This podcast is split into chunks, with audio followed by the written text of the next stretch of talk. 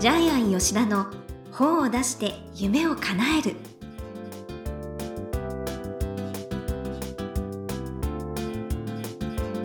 こんにちは倉島真帆です。ジャイアン吉田の本を出して夢を叶える。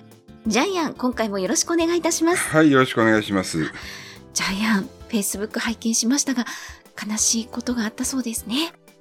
2022年の年末に29日なんですけども、母親が亡くなりまして、突然なんですよね。と弟から電話があって、あと1ヶ月ぐらいかなって言われてあそうでて、したか。えっ、と、それから3日後ぐらいですね、昨日いなくなったって言われて、うわーみたいな感じで、年末と正月三が日はお寺も葬儀場も休みなんですよね。はい、まあだからすぐに帰って1週間ぐらいお袋の棺と一緒に、えーまあろうそく版って言ってあれ火を絶やしちゃいけないんですよね。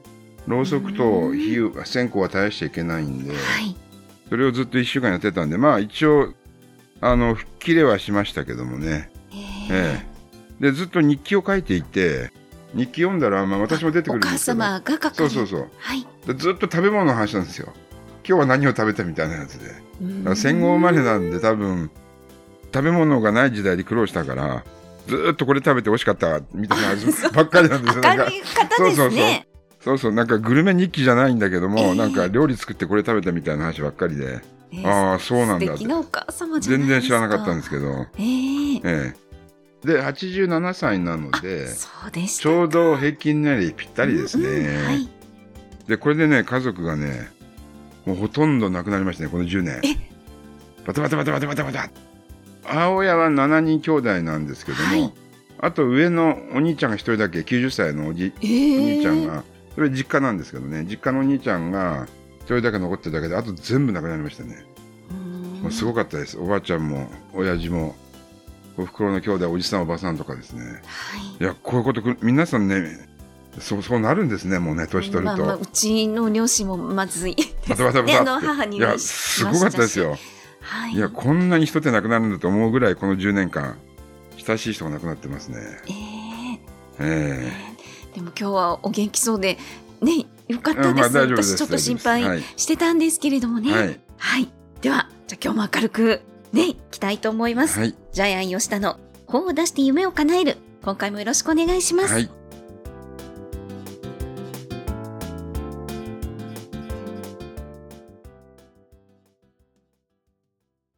続いては、いい本を読みましょうのコーナーです。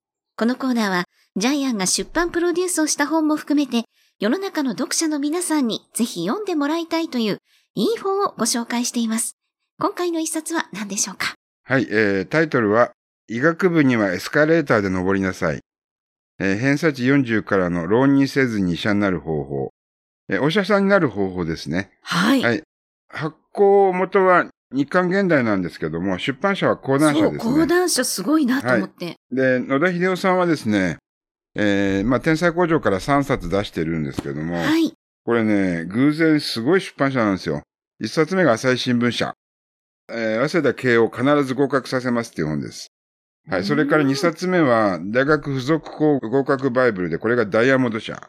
で、3冊目が講談社というですね、超超超ラッキーな、いや、ラッキーですね、これ。内容も。素晴らしいです。はい。内容も素晴らしいですね。本当に。はい。で、あの、面白いですよ。えっ、と、文字量がギュッと詰まってる一冊なんで、はい。ええちょっとですね、まおちゃんので、まずプロフィール読んでもらっていいですか？はい。はい受験カウンセラー、未来の教育グループ代表取締役、4月19日、良い塾を作るため、東京市川に生まれます。大手進学塾の専任講師から支部長、本社経営部門を歴任。在職中はトップ講師として5000名以上の生徒たちを難関校合格に導かれます。その後独立し、早慶中学に特化した完全個別指導の早慶維新塾を開講。また、2020年には、早慶維新塾の DNA を継承する大学附属校専門塾、早慶01を立ち上げられます。現在は直営とフランチャイズ校で計11教室を運営されていらっしゃいます。はい。えっ、と、まあ、前回ジャイがかかった本なんですけども、早稲田と慶応をほぼ100%合格させるってほ。ぼ100%。えーまあ、これも裏技があるんですけども、ええはい。あと、大学附属校もほぼ100%合格させる。これも裏技があります。今回は医学部に100%合格させます。まあ、100%とは書いてないんですけども、えーこの方法だとほとんど、だって、偏差値40から入れるんで、まあ、これジャイジャイアンも、37とかねジャイアンも入れるってことですよはい。いや、私ね、お医者さんになるのってこんな大変なんだっていうのを知りました、これで。皆さんちなみ に、お医者さんになるのは、1年間に9000名だけ。東大に入るより難しいと言われてるんでえすよね。えねええまあ、ちなみに東大は3000名なんですけども、実は東大の方が難しいんですけども、ただそれぐらい難しいってことですよね。はい。東大生でも医者になれない人いますからね。プラス経済力が必要えですからあのね。ーちょっとですね、ここにえ金額表があるんですけども、予備校のですね、一番高いのがですね、プロメディカスっていうのがですね、385万円ですね、これ。1年間ですよ、1年間。はい。で、実際にシミュレーションでですね、え著者の野田さんが出してるんですけども、高校1年生から3年生まで、えーこれだけでもはい。う900万近いですよね。うん。それから、その、浪人1年生600万かかります。浪人2年生600万かかります。はい。ですから、まあ、通常浪人2年ぐらいで入れるって言われてるんですけども、この5年間の、あの、授業料を払うと2000万超えるんですよね。まあ、そうだから、お医者さんの子供が、お医者さんになるために、2000万円払ってる。これ、現実なんですよね。うんだって入ってからも寄付金とか高いですからね。まあ寄付金は置いといて まあでもこれ、恐るべきお金の流れがあるってことですよね。で、あの、国も年間9000人しか、あの、医学部入れてないんで、はい。本当選ばれた仕事なんですよねえ。えはい。で、ただ、一生安泰だよって入ると大変な苦労するってことですよね。医師は本当生死に関わる仕事ですから。はいで、このね、野田さんの本にもすごいやっぱり医師としての人間性。利他の心って。そうですねす。ごい書いてあって、あの、ほ本の本当に。中に、そうだと思います、は私も。今までの本に中に書いてなかったんですけど、結構、野田さんが医者の資質のないうん高校生が、なんか他の子供をいじめたり馬鹿にしたりしてるのを見て、怒ってるんですよね。まあなんでこんなことするんだみたいな感じで。ええだからそういう人が医者になって、結局どこも務まらなくて、転々としている、あ、ありまあの、したはい、はいね。会社辞めさ、あの、病院辞めさせられて転々としている話もありますけどね。はい。ちょっとね、これ、今までの本の中でも結構、ちょっとスリリングですよね。すごい赤裸々に、ね、四、ええ四浪したって女性のことも書いてあったり、え本当大変なんだなって。え。え、お医者さんになるの大変なんですよね。ううーん。ん、だから、ひ見た目は、あ、儲かってていいなと思うかもしれないけど、でも開業医もそうですけど、ジャイアンいっぱいお医者さんの本を今まで、本当かなり100冊も200冊も作ってますけども、最初は大変ですよね。最初2年間赤字だそうなんでね。うん。でも、医者の。のお父さんは、自分の子供をお医者さんにしたい。特にお母さんがそうですね。はい。この本ではお母さんが熱心で、みたいな感じで書いてありますね。で、それをいかにね、受験戦争で疲弊せずに、こう、継、継続とか、はい付属に入ってはい。いくのがいいですよはいっていうような。で、答えはちょっとですね、後でまた話しますけども、はいえー今ですね、えー医学部の偏差値がすごく上がってるんですよね。うん30年前に比べて激増。はい。例えば、まあ、慶応はもともと、えートップオブトップで70だったのが今72.5 5ですよ、偏差値が。はい。すごいですよね。しかも、今まで一番低かった、あ、結構上がってますよね。日本大学とかもめっちゃ上がってますよね。うん帝京大学も上がってますし、えー聖マリアンナ医学大学47.5が偏差値だったんですけども、合格偏差値65になってますうね。んえーすごいですよね。はい。東京慈恵会えー医大も60から70。順天堂大学も55から70。ええ偏差値70ってもう化け物ですよね。なんだと。いやー。で、この、過酷なですね、はいえーし倍率、えー偏差値教育の中で、ほぼ100%入れる方がありますってことですよね。ええはい。でそれを著者さんはですね、医学部受験3.0あ、と。呼んでるんですけども、ネーミングもね、ネーミングもいいですよね。はい。はい。まあ、一緒にジャイアンと考えたんですけど、理学部受験。はいあ、。そうなんですね。今までの大学受験、医学部受験1.0は、まあ、都道府県の上位ランクの高校から医学部専門予備校を受けて、大学受験して医学部に入る。まあ、一般的なコースですね。はい。はい。それから医学部受験2.0はですね、中学受験で難関進学校に入学せずに、中学高校から医学部専門予備校を併用して大学受験で医学部に挑戦させるルート。うんはい。えーそれでは医学部受験3.0は何かというとですね、これは医学部のある付属校に、まあ中学生から入る。そうですね。できれば。できれば。でも高校生から入ってもいいんですね。はい。はい、高校高校生から入って、そこでですね、内心を上げます。えー内心を上げます。えーそして、えー推薦枠で、えー推薦枠で医学部に入るという裏技です。はい。はい。で、その推薦がですね、3つあるんですけども、えー推薦入試が、えー単眼、えー併願、特別、3つあるんですけども、うんまあ、特別枠っていうのはスポーツなどで優秀な成績を上げたんで、まあ、これは無視して、で、え単眼っていうのは私立を第一志望とする。で、併願っていうのは公立と併願する。で、この本では単眼推薦で話を進めています。うんはい。で、ただ単眼入試といは、えー合格したら絶対にその、えー学校に入学しますっていう先生のもとに入るので、でもまあ医学部に入れるわけでいいわけですよね。うんで、そして、じゃあ、どうしたら単眼推薦がいただけるか。えー成績10%に入ります。はい。でまあ、300人ぐらいいたら30番以内に入ればう、ん自動的に医学部に進める。えこれが最も確実で一番効果があってですね、誰でも、まあ誰でもって言ってもですね、うん一生懸命勉強しなきゃいけないんですけど、ただちゃんと内心は、学校成績は、ポイントを押さえれば大丈夫ですよっていうふうに書いてあります。1、授業をしっかり受ける。2、提出物は期限内に提出する。3、定期試験で高得点を取る。はい。はい。という形でですね、まあ、あの、本の中に詳しく書いてありますので、確かにこの方法だと、偏差値40からでも、浪人せずに医者になれます。はい。そうですね。そうやってのびのびと、はい。ね、学校生活を送ることで医師となる人間性を育めるっていうふうに。うんで、結局どこの大学を出ても、はい医学部を出れば医者になれるので、別に東大や慶応出る必要はないってこそうでとですよね。すね。あともう一つ裏技があるんですけども、今大学の研究機関っていうのは人がいなくて、えー常時募集してるので、結局、私立の医学部を卒業した後、東京大学の大学院の医学系の研究科に進むことは簡単にできるんですよね。そうなんですね。はいこれ、はいあの、著者は学歴ロンダリングって言ってますけども、ジャイアンもそうです。法政大学を卒業して、青学に行きました。はい。あの、別に学歴ロンダリングしてるわけじゃないいい。じゃないですか。あ、法政は別にいいんですけど、ええジャイアンは本当に勉強したかったんで大学に行ったんですけども、はい。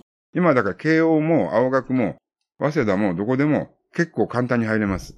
ええ大学院、入りたい。大学院入れますだから。そうなんですね。はい。あの、論文と、あの、面接だけで入れたりするんで、ええですから、あの、まあ最終学最終学歴を。東大にすることもできるっていう、これ。そうです。そういう裏技もね、入ってます。はい。医師になるだけじゃなくて、普通にも使えると。はい。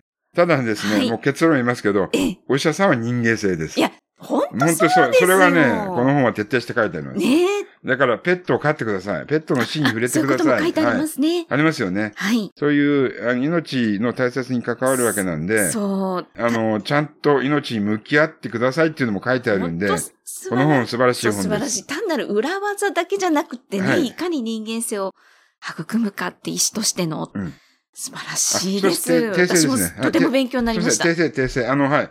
えー入学は学年で100番以内を取れればいいんで、あの、300人中30番じゃないですね。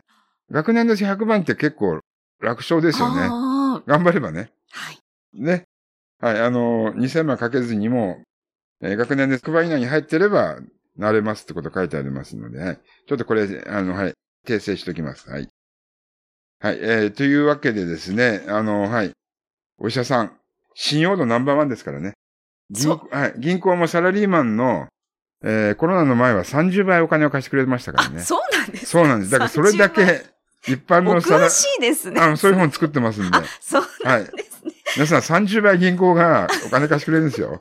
それ信用があるってことですね。信用度本当に30倍なので、はい。さ、さらにこれ世界中で信用、信用されてるんで。石と日本だけじゃないです。世界中で信用されてるあそっので。はい。かさすが、ご詳しい。はいはい。では、このコーナーで最後に伺っている願目は何でしょうか、はい。えっ、と、もうこのまま人生には抜け道がある。おーあるんですよ。えジャイアンこの前ディズニーシーに行ったんですけども、はい。シンドバッドの冒険が2時間待ちだったんですよ。でああ。たまたま近くにいた、まあおばちゃんですね。掃除のおばちゃんに、えーもうちょっと早く入れないですかね？って聞いたなんらね、で聞くんですか？裏技教えてもらったんですえ、よ。本あのね、あれ4人乗りなので、当ええ。あの、ゴンドラみたいなやつ4人乗りなんで、たまたま家族で3人乗る人がいるとき、1人余るんですよ。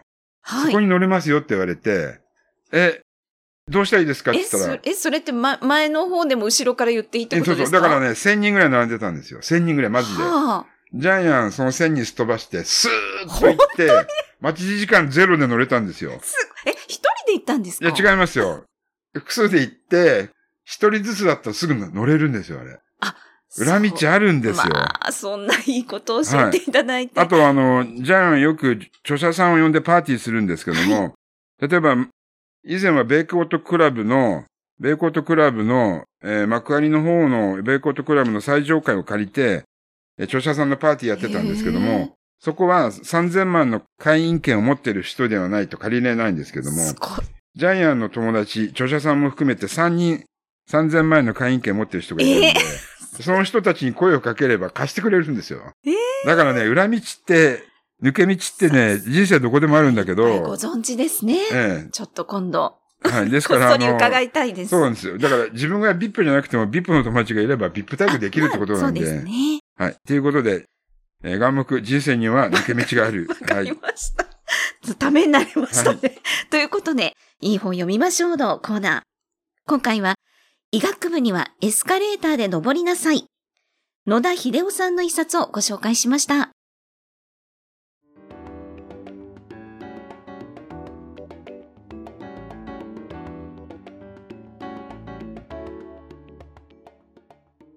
続いては、本を出したい人の教科書のコーナーです。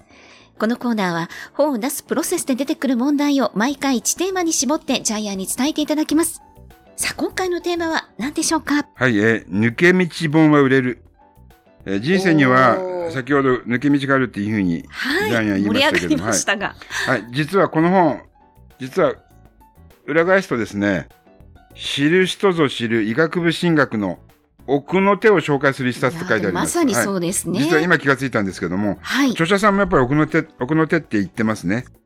ですから、うんえー、1番、誰も気がつかなくて、2番、気がついてもやらなかったこと。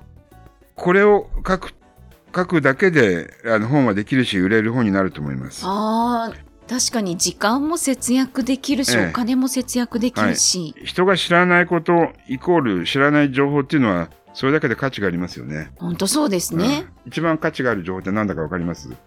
人生で人間にとって一番価値のある情報。ええ健康？違います。未来予測です。未来わからないでしょ？でも未来分かったら、もう全然、すべまあ、そりゃ。そうだけど、うんわからないじゃないでか。ですも、あるんですよ。未来が分かる情報って。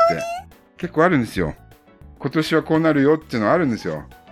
例えば、あのー今、世界中で、アマゾンでも、えー、Facebook でも、人、人員削減してますよね。はい。で、これって日本にも必ず来るんで、あジャイアンは、ジャイアンは、は今年、日本中の会社がそういう状況になるんじゃないかなっていうふうに思ってますけど、まだからあ、そうそう、どっかのところで真実が日本でも真実みたいな、まあ、いくらでもそういう未来予測はできるんだけど、それをまとめて未来予測を教えてる人がいるんで、ええええ。いますよ。神田正則さん、本田健さん。あ、ああ、えですからら、そういう未来予測をちゃんとできる人のそばにいると、自分も、まあ、まあ、おこぼれに預かれるみたいなまあ、感じで。本田健さんとは仲良しでね、いらっしゃいますからね。えということで、へえ。えぜひ皆さんも人生の抜け道をですね、本に書いてもらえれば、えいい本ができると思います。うーん、探します、それは。ね。ということで、本を出したい人の教科書のコーナー。今回は、抜け道本は売れるということでお話しいただきました。どうもありがとうございました。